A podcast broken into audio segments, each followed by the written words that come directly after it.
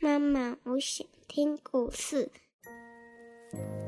亲爱的小宝贝，你现在可以用你舒服的姿势躺下，眼睛轻轻的闭上，让苹果妈妈一天说一个故事，陪你进入梦乡。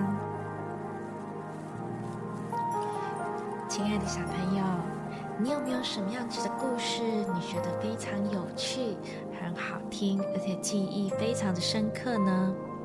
如果啊，你有这样子的故事，你想不想分享给其他的小朋友听呢？这样啊，你可以呢，请你的妈妈或爸爸 email 给苹果妈咪，告诉我你最喜欢的故事是什么。我啊，可以代替你念故事给更多的小朋友听哦。今天这个故事啊，是嘉义的小琪。嘉义的小琪说啊，他的鼻子非常容易过敏，所以呢，他不能养宠物，不能养猫咪。可是啊，他非常的想养猫咪。他说啊，如果有一天他的过敏好了，他可以用这个方法来养一只猫咪。这就是卡罗尔和他小猫的故事。卡罗尔跟小七一样，他一直想要有一只小猫。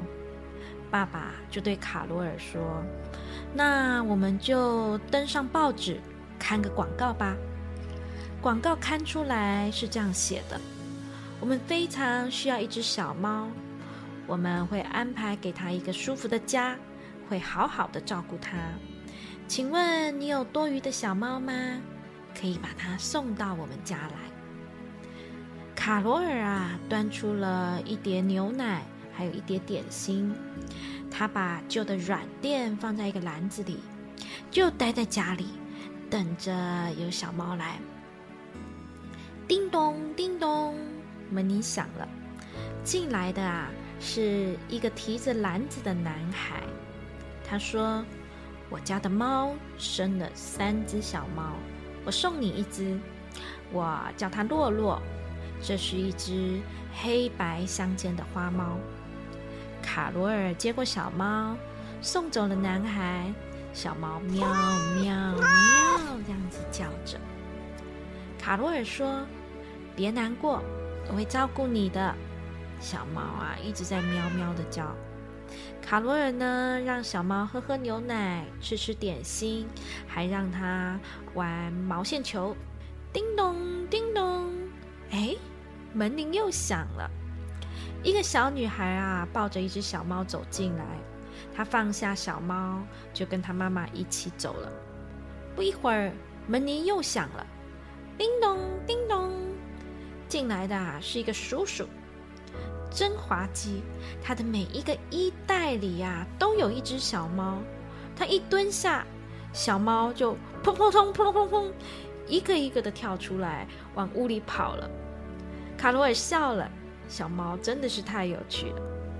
从这之后啊，门铃就一直响个不停，好多的小猫都来了，什么样子的都有，黑的、白的、咖啡色的，有黑白斑纹的，有像豹一样斑纹的，各种颜色的都有。这晚上啊，可不得了了。小猫在钢琴上跳来跳去，叮叮咚咚，叮叮咚咚响成了一片。小猫啊，钻进了抽屉里、衣柜里，还有跳到冰箱上面。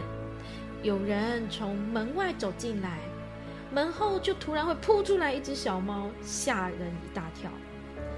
爸爸从自己的每只拖鞋里都可以拖出一只猫来，他摇摇头说：“啊，太多了。”太多了，这个不行，我得想个办法。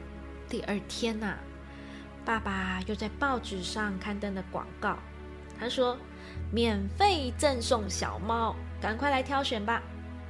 人们啊，从四面八方赶来了。卡罗尔很伤心，因为一整天啊，他都在和小猫告别。天快黑了，奶奶打了一个电话来。要卡罗尔去奶奶家帮个忙。卡罗尔出门的时候啊，家里还有三只小猫。等他回来的时候，小猫一只也没有了。妈妈说：“啊，我都糊涂了，怎么把所有的猫通通都送人了？我是想要留下一只的。”卡洛尔听到这个的时候，眼泪都流出来了。